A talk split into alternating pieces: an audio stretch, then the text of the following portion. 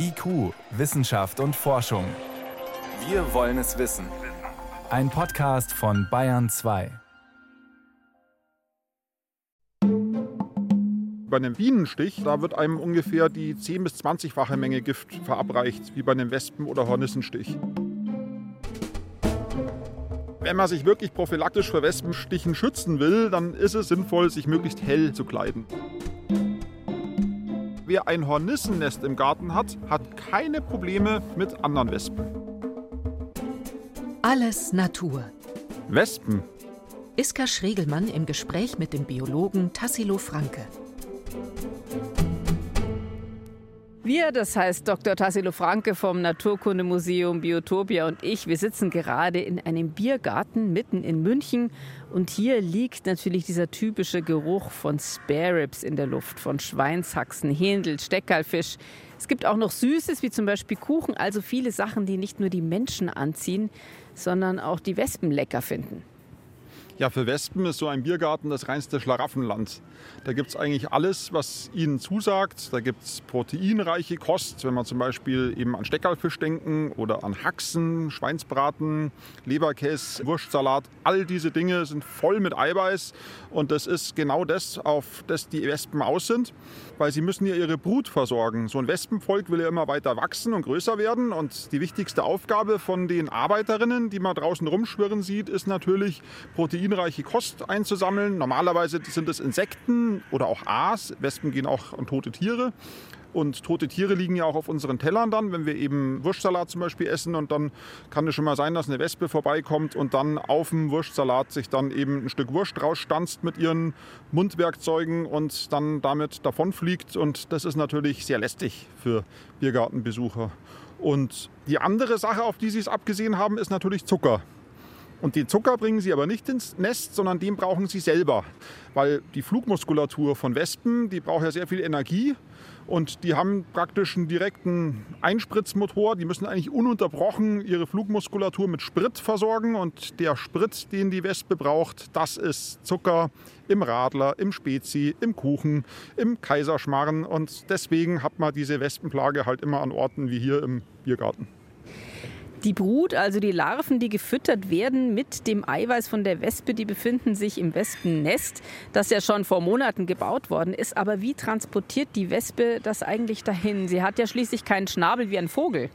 Ja, eigentlich hat sie ja doch einen Schnabel. Allerdings ist es kein Schnabel, der von oben nach unten bedient wird, wie bei Vögeln, sondern ein Schnabel, der seitlich, wo die Schnabelteile seitlich bewegt werden. Wie so eine Kombizange. Wie eine Kombizange, genau. Damit, oder wie ein Seitenschneider eigentlich, noch, noch fast noch besser, weil sie benutzt ja diese Kieferzangen auch, um das Fleisch eben aus dem Wurstsalat zum Beispiel rauszustanzen und die formt dann eine handliche Kugel dort raus, packt die eben mit diesen Kieferzangen und fliegt dann damit direkt schnurstracks zu ihrem Nest zurück.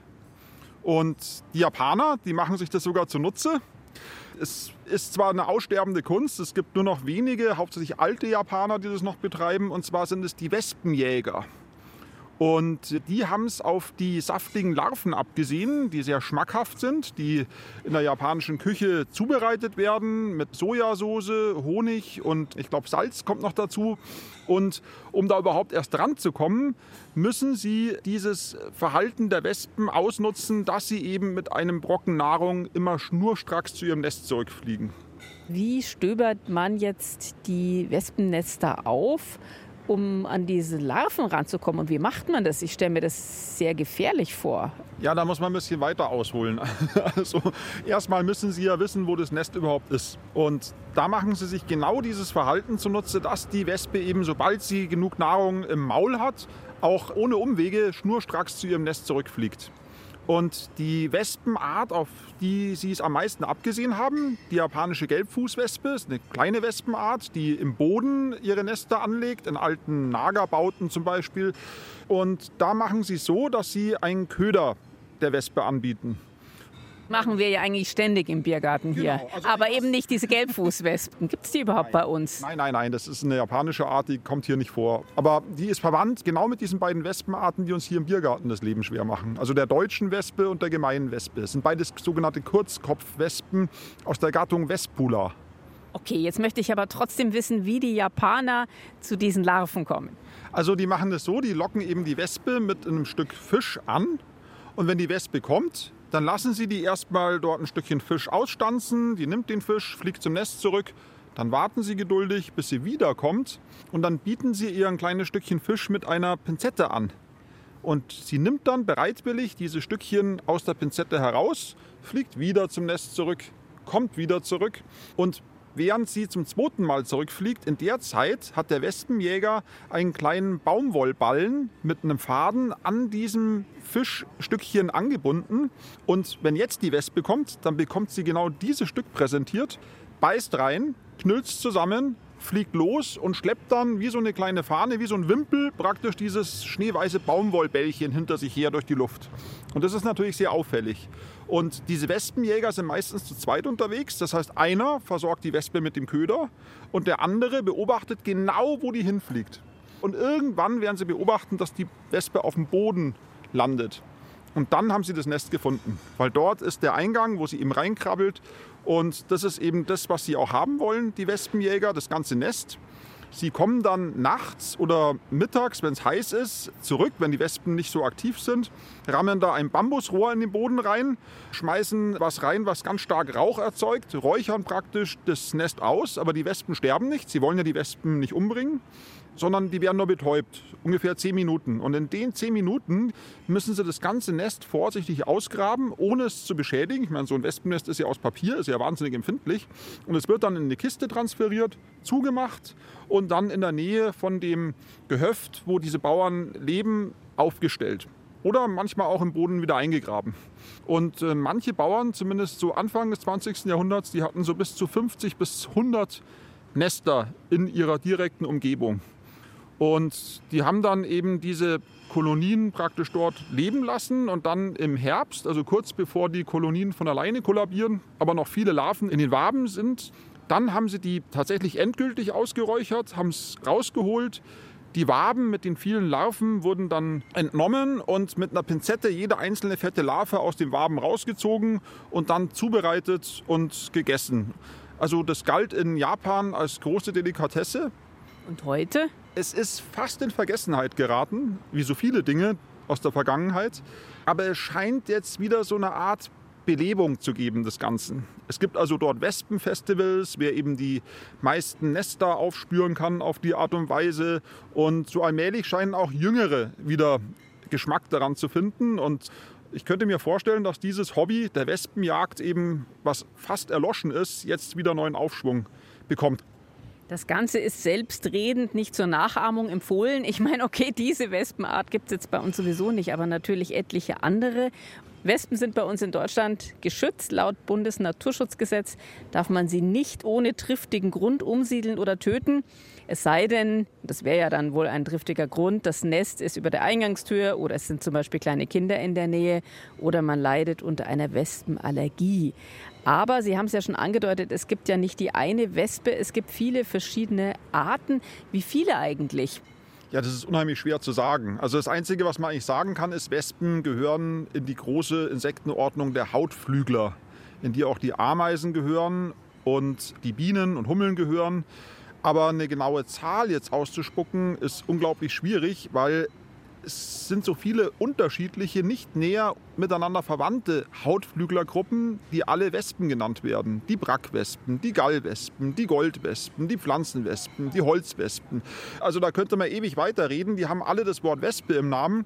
Aber wenn wir jetzt im Biergarten sitzen und uns diese schwarz-gelben kleinen Monster dort den Biergenuss vermiesen, dann haben wir es mit sozialen Faltenwespen zu tun. Und da haben wir in Deutschland elf Arten und weltweit, ich weiß gar nicht genau, gibt es so knapp 100, glaube ich, die diese Gruppe gehören.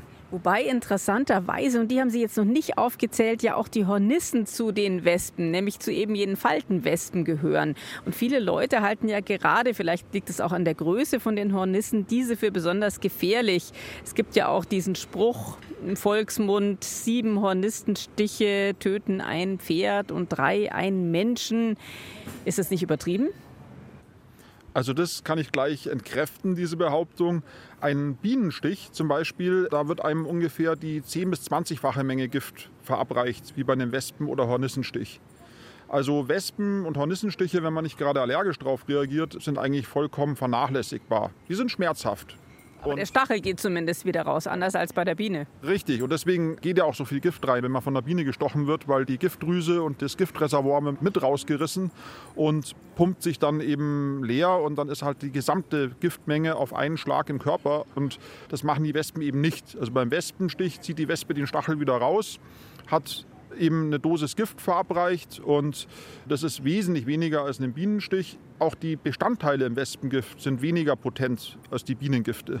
Sind zwar ähnlich, also es sind meistens Aminosäuren, Peptide, Enzyme, also ein ganzer Cocktail verschiedenster Substanzen, die da verabreicht werden, wo wir überhaupt keine Angst haben bräuchten, es sei denn, wir sind allergisch drauf. Wie kann man diesen Stich denn vermeiden? Viele Leute fangen ja an, mit den Armen zu wedeln oder es wird auch manchmal empfohlen, auf die Wespe zu pusten. Was ist denn da das Richtige? Also Wespen, dadurch, dass sie eben so viel Eiweiß in ihrem Nest drin haben, wecken ja Begehrlichkeiten bei allen möglichen Tieren. Bei Dachsen, bei Bären. Es gibt einen ganzen Schwung verschiedener Tiere, die sich darauf spezialisiert haben, Wespennester auszugraben und zu fressen. Und die Wespen reagieren natürlich auf all die Bewegungen, die von solchen Tieren kommen und auch auf die Farben solcher Tiere. Das heißt also, sie reagieren auf dunklere Farben, viel aggressiver als auf hellere, weil ja ein Bär ein dunkles Fell hat. Besonders in Amerika, die Faltenwespen, die dort vorkommen, die sind besonders aggressiv auf dunkle Farben, weil die Schwarzbären ihre größten Feinde sind und die haben ja das schwarze Fell. Ja gut, aber hier in Deutschland würde das jetzt was bedeuten? Hilft es, wenn ich mich jetzt hell anziehe? Wenn man sich wirklich prophylaktisch vor Wespenstichen schützen will, dann ist es, auch wenn es ein bisschen lächerlich klingt, wirklich sinnvoll, sich möglichst hell zu kleiden. Spannend. Und was ist mit dem Herumwedeln? Das ist offenbar nicht gut. Was ist mit dem Anpusten? Alles schlecht. Also wenn man sie anpustet, dann bekommt die eine Ladung hochdosiert CO2 ab. Das registriert sie sofort. Atemluft enthält ja mehr CO2 als die Luft sonst. Das stimuliert ihre Aggressivität. Das Herumwedeln und Herumfuchteln stimuliert sie auch. Und wenn man dann schon gestochen wurde, dann ist man auch noch markiert worden. Weil mit jedem Stich wird man mit einem Pheromon, mit einem Botenstoff versehen, der den Schwestern dieser Wespe verrät, hier ist der Feind, hier musst du hinfliegen, hier musst du den nächsten Stich verpassen. Und mit jedem weiteren Stich steigt natürlich die Konzentration dieses Pheromons, dieses Aggressionspheromons. Und wenn ich da noch rumwedle, dann setze ich so eine Kausalkette eigentlich in Betrieb. Und das Ganze wird immer schlimmer und schlimmer und schlimmer. Und irgendwann haben mich dann, was weiß ich, 20, 30, 100 Wespen oder so gestochen. Wobei auch das, wenn sie nicht allergisch sind, überhaupt kein Problem sind. Okay, trotzdem, das wollen wir uns nicht wirklich vorstellen. Noch einmal kurz zurück zur Hornisse. Den Bienen zum Beispiel, über die haben wir auch gerade gesprochen, und auch anderen Wespenarten kann die Hornisse ja durchaus gefährlich werden. Ja, also Hornissen sind ja wie alle sozialen Faltenwespen eifrige Insektenjäger, weswegen sie eben auch sehr nützlich sind.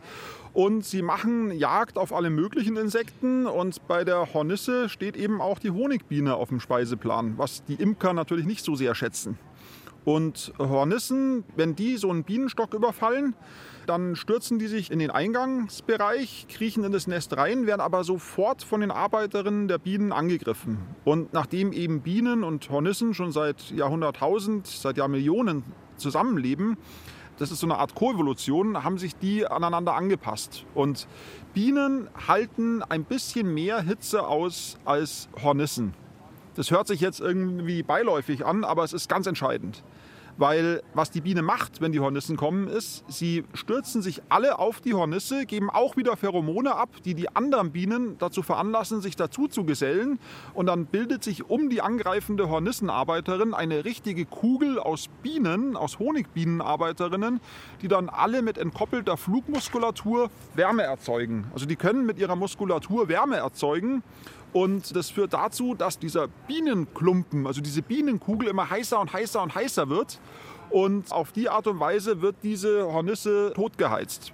Und die Bienen überstehen eben diese hohe Temperatur. Wenn die Kugel vielleicht noch ein, zwei Grad heißer wäre, dann würden die Bienen auch alle kollabieren und sterben. Aber nachdem eben die Hornisse ein bisschen temperaturempfindlicher ist als die Honigbiene, funktioniert dieses Totheizen eigentlich sehr gut.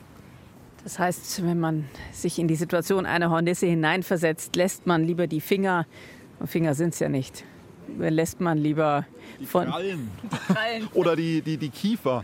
Die Kiefer von den Bienen, aber die Hornisse kann anderen Wespenarten gefährlich werden. Ja, also sie hat auch besondere Vorlieben, was andere Faltenwespen betrifft, die ja sehr nah mit ihr verwandt sind eigentlich. Aber das hält sie nicht davon ab, die auch anzugreifen.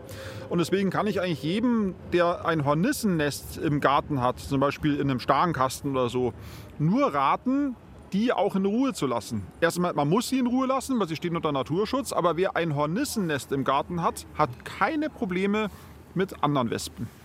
Weil die Hornissen dafür sorgen, dass alle Kurzkopfwespennester in der Umgebung ausgelöscht werden. Wie löscht die Hornisse die dann aus?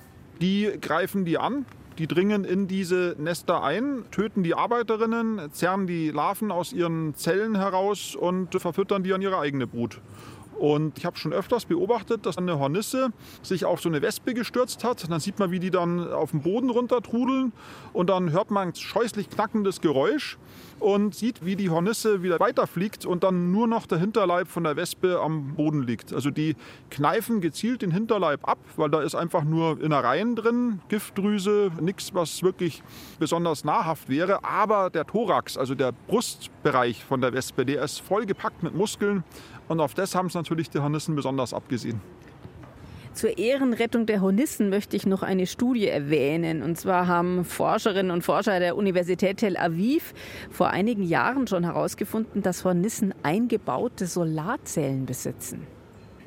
Ja, also die haben eine Hornissenart untersucht, die orientalische Hornisse, die ein merkwürdiges Verhalten zeigt. Und zwar in diesen Ländern, zum Beispiel in Israel, ist es ja um die Mittagszeit im Sommer brütend heiß. Und es führt dazu, dass die meisten Insekten und anderen Tiere genau in dieser Zeit dann eben inaktiv werden. Und das einzige Tier, was nicht inaktiv wird, sondern seine Aktivität sogar noch steigert, das ist eben diese Hornissenart. Und die haben sie dann genauer beobachtet und haben festgestellt, also sie haben sie eigentlich komplett auseinandergebaut und alle Teile dieser Hornisse einer genaueren Untersuchung unterzogen. Und sie haben dann im Exoskelett was Merkwürdiges gefunden. Und zwar das Exoskelett dieser Hornissen hat eine ganz eigenartige Struktur. Also die Außenschicht ist also im Nanobereich in ganz, ganz feine Kammern unterteilt. Also Nanobereich heißt winzig klein. Winzig klein, also was man nicht einmal mit dem Lichtmikroskop sehen kann, wo man ein Elektronenmikroskop braucht, um das sehen zu können. Also in winzig kleine Kammern unterteilt und äh, praktisch Lage Lage über Lage über Lage, die immer kleiner werden. Und dann haben sie in diesen Kammern einen Farbstoff finden können, das Xanthoperidin, das ist ein gelber Farbstoff. Und dann haben sie diesen Farbstoff mal genauer unter die Lupe genommen und haben festgestellt, dass der Eigenschaften eines organischen Halbleiters zeigt. Das heißt also, wenn dort Sonnenstrahlen auftreffen auf diese Struktur, dann führt es dazu, dass diese Sonnenenergie in elektrische Energie umgewandelt wird. Das heißt, diese Hornissen haben, also auf dem Hinterleib ist diese Zone, haben einen Bereich, der eigentlich eine natürliche Solarzelle darstellt.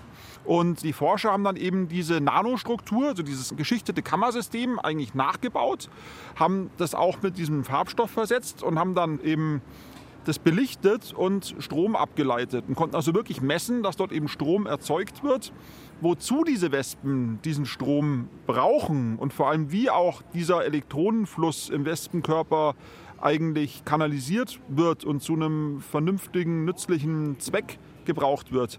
Daran wird noch geforscht. Also das ist noch nicht ganz geklärt. Faszinierend, da werden wir mit Sicherheit dranbleiben. Wie bei vielen Tierarten gibt es ja auch bei den Wespen invasive Arten. Sie haben jetzt gerade die orientalische Hornisse erwähnt, aber es gibt auch die orientalische Mörtelwespe und die hat es in sich. Ja, also die orientalische Mörtelwespe ist gerade momentan jetzt, also wir haben ja jetzt Mitte Juli, ist die unterwegs hier und die meisten Leute, wenn sie der Wespe selbst begegnen, die nehmen sie gar nicht richtig wahr. Aber wenn sie ihren Brutzellen begegnen, dann ist es ein für viele Leute, vor allem für Arachnophobiker, also Leute, die Spinnenangst haben, ein fürchterliches Erlebnis, weil wenn nämlich diese kleinen Lehmzellen, die die bauen, wenn die sich öffnen, zum Beispiel, ich kann sogar erzählen, bei uns im Biotopia Lab im Büro, da haben wir Fenster, die selten geöffnet werden. Und eine Kollegin, die hat dann doch einmal lüften müssen, hat dann ein Fenster aufgemacht und plötzlich rieselten ihr eben dort ein halbes Dutzend Spinnen entgegen. Und sie hat natürlich einen Schreck bekommen, wusste nicht genau, was es sich da auf sich hat. Und wir haben uns das dann gemeinsam angeschaut und tatsächlich waren in diesem Fensterspalt lauter kleine, natürlich aufgebrochene Lehmtönnchen. Und diese Lehmtönnchen waren bis zum Rand mit gelähmten Spinnen vollgestopft. Und das war eben ein Werk dieser orientalischen Mörtelwespe, weil diese Wespe Spinnen jagt, Spinnen erbeutet, mit einem Giftstich lähmt und dann diese gelähmten Spinnen in diese von ihr selbst gebauten Lehmtönnchen einträgt. Und wenn dann so ein Lehmtönnchen mit Spinnen äh, vollgestopft ist, dann legt sie noch ein Ei hinein, verschließt das Ganze und äh, ihre Larve, die dann aus dem Ei schlüpft, die ernährt sich dann eben von diesem Depot aus gelähmten Spinnen und entwickelt sich zu einer neuen orientalischen Mörtelwespe. Und ich habe gelesen, dass diese kleinen Tonwäschen, so nenne ich es jetzt mal, auch in Bücherregalen oft zu finden sind. Die kommen an den unmöglichsten Stellen vor. Also gerade Bücherregale sind sehr beliebt. Ich habe es auch schon gesehen, also in Büchern selber, also gerade im Schnitt auf der Rückseite von dem Buch, wenn sie im Regal stehen, wo es dunkel ist, wo die Zellen geschützt sind. Also man nennt diese Tönnchen Zellen, Lehmzellen, Brutzellen. Dann kann es sein, dass der ganze Schnitt von so einem Buch mit einer ganzen Reihe von diesen äh, Lehmzellen bedeckt ist. Jetzt würde ich aber gerne noch wissen, wie die Mörtelwespe überhaupt aussieht. Also die haben ungefähr die Größe von einer normalen Wespe, vielleicht sogar ein bisschen größer und haben eine sehr breite Brust, einen großen Kopf und der Hinterleib ist an einem langen, dünnen Stiel. Und das ist deswegen von Vorteil, weil wenn sie nämlich eine größere Spinne erbeutet hat und mit der ja zu ihrem Nest zurückfliegen muss, dann funktioniert dieser lange, dünne Stiel wie ein Gegengewicht und hält dann praktisch die Balance. Wenn sie vorne eben die schwere Spinne hat, hat sie eben hinten diesen gestielten Hinterleib und kann auf die Art und Weise dann besser fliegen. Irre. Und ist die dann auch gelb, schwarz oder wie? Also diese Mörtelwespenart, die ist eher schwarz. Ist also nicht besonders auffällig gefärbt. Und die kommt eben ursprünglich nicht aus Deutschland, sondern die ist vor einigen Jahren, also sie ist jetzt glaube ich schon ja, seit 10, 15 Jahren bei uns bekannt. Sie ist irgendwann mal aus Pakistan, aus Zentralasien hier eingewandert. Vermutlich mit irgendeiner Sendung, wo eben diese Tönnchen schon dran waren, also einer Palette oder sowas. Und dann sind die eben hier ausgeschlüpft und haben sich gleich pudelwohl gefühlt. Und der Klimawandel, der begünstigt ist natürlich. Was viele Leute nicht wissen, ist, dass wir den Wespen auch ganz wichtige Erfindungen zu verdanken haben. Ja, da ist auf jeden Fall zu erwähnen das Papier, weil Wespen bauen ja Papiernester, die bestehen auch aus Papier und dieses Wespenpapier, das wird aus Holzfasern und Speichel hergestellt und das hat ein gewiefter sächsischer Weber sich mal genauer angeschaut und hat dann genau dieses Verfahren technisch umgesetzt. Er hat eine Holzschleifmaschine erfunden, die eben Holz so schleift, dass ganz feine Fasern entstehen und hat dann mit diesem Holzschliffverfahren eigentlich das moderne Papier erfunden, was wir heute auch nutzen. Faszinierend. So ein Wespenbau ist ja eine ziemlich komplexe Angelegenheit. Sie haben es ja gerade schon gesagt, der wird aus Papier hergestellt von den Wespen. Aber wie machen die das genau? Ja, also man ist immer erstaunt, wenn man so ein Wespennest mal genauer anschaut, mit diesen Waben in mehreren Galerien, in mehreren Etagen, das Ganze dann von einer wasserdichten Papierhülle umgeben, wie diese kleinen Tiere so ein komplexes, eigentlich ästhetisches Bauwerk überhaupt zustande bringen, weil ja jede Wespe für sich genommen ja kein besonders intelligentes Wesen ist. Und es gibt ein Phänomen, das nennt sich Stigmergie oder Schwarmintelligenz. Und das ist das Geheimnis dieser komplexen Wespenbauten. Und zwar funktioniert es so, dass jede Wespenarbeiterin, die an einer Zelle arbeitet zum Beispiel und dort eben ein bisschen von diesem Pappmaché, also diesem Wespenpapier aufträgt, das Ganze auch mit einem chemischen Botenstoff versieht und je nach Konzentration dieses Botenstoffs werden Schwestern dieser Arbeiterinnen dazu veranlasst, dort dann weiterzubauen. Das heißt, durch praktisch das Wechselspiel aus diesem chemischen Botenstoff und der Aktivität der einzelnen Wespen entsteht dann eben eine hochsynchronisierte Bauleistung, die dann zu solchen hochkomplexen Strukturen führt. Und man hat es schon seit einer ganzen Zeit, schauen das Mathematiker sehr genau an und zwar nicht nur bei Wespen, sondern auch bei anderen sozialen Insekten wie Termiten und Ameisen zum Beispiel, die ja ganz ähnlich komplexe Bauten herstellen. Und man ist dabei, diese Schwarmintelligenz zu kopieren. Das ist also auch wieder ein Beispiel für Bionik. Um Roboterschwärme oder auch Drohnenschwärme zu synchronen Tätigkeiten zu bewegen. Mm, zum Beispiel, es gibt Roboter, die zum Beispiel Brücken bauen. Das sind ganze Schwärme von Robotern, die eben inspiriert durch die Bautätigkeit des jeweils einzelnen Roboters gemeinsam diese komplexen Strukturen bauen. Oder wo man auch Stickmagie eben nutzt, ist zum Beispiel im Synchronflug von Drohnenschwärmen. Da kann man auch diese Eigenschaften technisch sehr gut nutzen. Toll, das geht alles dann oder einiges davon auf das Vorbild der Wespen beim Nestbau zurück. Sie haben selbst ja bei Biotopia letztes Jahr farbenfrohe Experimente zum Nestbau gemacht. Ja, also wir haben ein Experiment wiederholt. Also wir haben es nicht erfunden, aber ich fand es so spannend, dass ich das unbedingt selber mal ausprobieren wollte.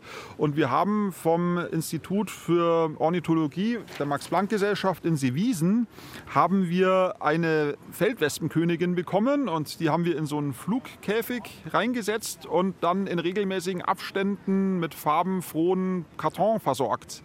Und die Wespe hat dann angefangen, den zu zerkauen und den als Baumaterial zu benutzen. Die erste Zelle baut die Königin ja immer selber und den ersten Ring darum auch. Also die baut so lange alleine, bis die erste Generation von Arbeiterinnen schlüpft. Dann kann sie sich aufs Eierlegen konzentrieren und die Arbeiterinnen übernehmen den Job, also die Bautätigkeit. Und ich habe dann immer so alle paar Tage die Farbe gewechselt. Erst rot, dann grün, dann gelb und so.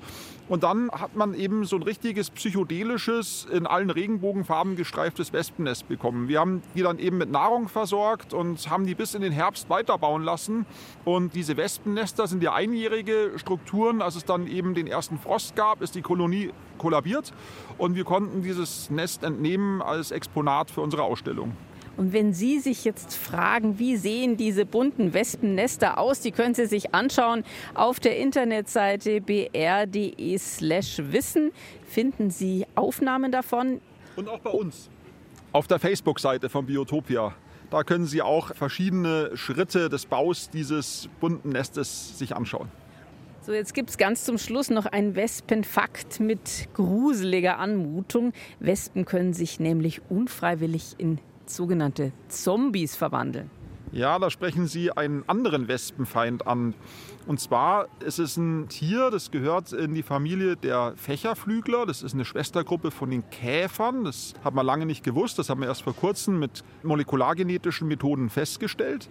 Und diese Fächerflügler sind ganz merkwürdige Lebewesen. Und zwar, vielleicht haben Sie es selbst auch schon mal gesehen, dass eine Wespe, dass die Hinterleibspangen so seltsam abstehen und da so kleine, ja, runde Objekte rausragen. Und bei diesen runden Gebilden handelt es sich um die Hinterleibe von weiblichen Fächerflüglern der Gattung Xenos, so heißt die. Xenos ist griechisch, also Xenos heißt eigentlich sowas wie Fremder oder Feind und so auf Deutsch übersetzt würde man sagen, das Tierchen heißt Wespenfeind. Und es ist wirklich ein Wespenfeind. Und was passiert ist, diese Parasiten, die übernehmen allmählich die Kontrolle im Wespenkörper. Das heißt, die führen dazu, dass diese Wespe ein immer merkwürdigeres Verhalten an den Tag legt, dass sie plötzlich aufhört, sich an den üblichen Tätigkeiten zu beteiligen, am Nestbau, am Nahrungserwerb. Die wird so, so richtig zum Sonderling der Kolonie. Und irgendwann fängt sie dann auch an, sich außerhalb des Nests anders zu verhalten. Sie findet plötzlich Pheromone, die von diesen Parasiten abgegeben werden, ungeheuer attraktiv. Und das führt dann dazu, dass verschiedene Wespen, die diesen Parasiten in sich tragen, diesen Xenos, dass die sich zusammenrotten zu sogenannten, ja, man könnte sagen, Parasitenaustauschbörsen, wo dann eben auch die Männchen, das habe ich vorher noch vergessen zu sagen, die Männchen sieht man nicht, die sind im Inneren des Wespenkörpers. Und sobald die Wespen sich dann versammeln, diese parasitierten Wespen, dann brechen die aus dem Wespenkörper hervor so ähnlich wie Aliens in diesem berühmten Film. Die Wespe stirbt dann auch sofort. Klar, die hat dann ein riesiges Loch im Körper, wo dann, riesig ist es nicht, sind ziemlich klein, aber sie hat dann eben Löcher im Körper. Da kommen dann eben diese männlichen Fächerflügler heraus, die nur wenige Stunden leben und die fliegen dann zu den anderen Wespen, wo die Weibchen drin sind. Und die paaren sich dann mit denen. Also das Weibchen muss man sich vorstellen, hat keine Beine, es hat keine Flügel, es hat keine Augen, es hat keine Antennen. Es ist eigentlich nur für die Fortpflanzung da. Und wenn sich häutet, dann verliert sie auch nicht die Haut, sondern die bildet praktisch so eine Art Tasche um das Tier herum und da sind dann auch die Eier drin. Und mit diesem ganz stark reduzierten Weibchen paart sich dann der männliche Fächerflügler, der männliche Xenos. Und das führt dann dazu, dass eben eine neue Generation von Fächerflüglern heranreift. Und dann kommt das nächste Merkwürdige, weil nämlich normalerweise Wespenarbeiterinnen im Herbst sterben. Das heißt, wenn der erste Frost kommt, dann gehen die zugrunde. Die einzigen, die in so einer Wespenkolonie überleben, sind die begatteten Jungköniginnen. Aber wenn jetzt so eine Arbeiterin eben diesen Parasiten in sich trägt, dann verhält sie sich wie eine Jungkönigin und versteckt sich irgendwo, übersteht den Winter und im nächsten Jahr, sie ist voll mit diesen weiblichen Parasiten, die ihrerseits voller Eier sind, geht der ganze Kreislauf wieder von vorne los. Es ist ja ein irrsinniger Filmplot für so einen Science-Fiction-Action-Streifen. Ja, also ich finde das auch ziemlich unheimlich, aber ich glaube, wenn man einen Horrorfilm drehen will, dann ist es sowieso sehr ratsam, sich in der Welt der Parasiten umzuschauen. Und ich glaube auch, dass Aliens und viele andere von diesen bekannten Horror- und Science-Fiction-Klassikern dort eben ihre Inspiration gefunden haben. Mit Sicherheit. Und den Parasiten nehmen wir uns bestimmt auch mal in einer unserer folgenden Sendungen an. Demnächst ist aber erstmal das Obst dran, passend zum Spätsommer und dem September. Ganz herzlichen Dank, Dr. Tassilo Franke vom Naturkundemuseum Biotopia. Und dann bis zum nächsten Mal. Bis zum nächsten Mal. Das war IQ, Wissenschaft und Forschung. Alles Natur. Iska Schregelmann im Gespräch mit dem Biologen Tassilo Franke. Redaktion Bernhard Kastner.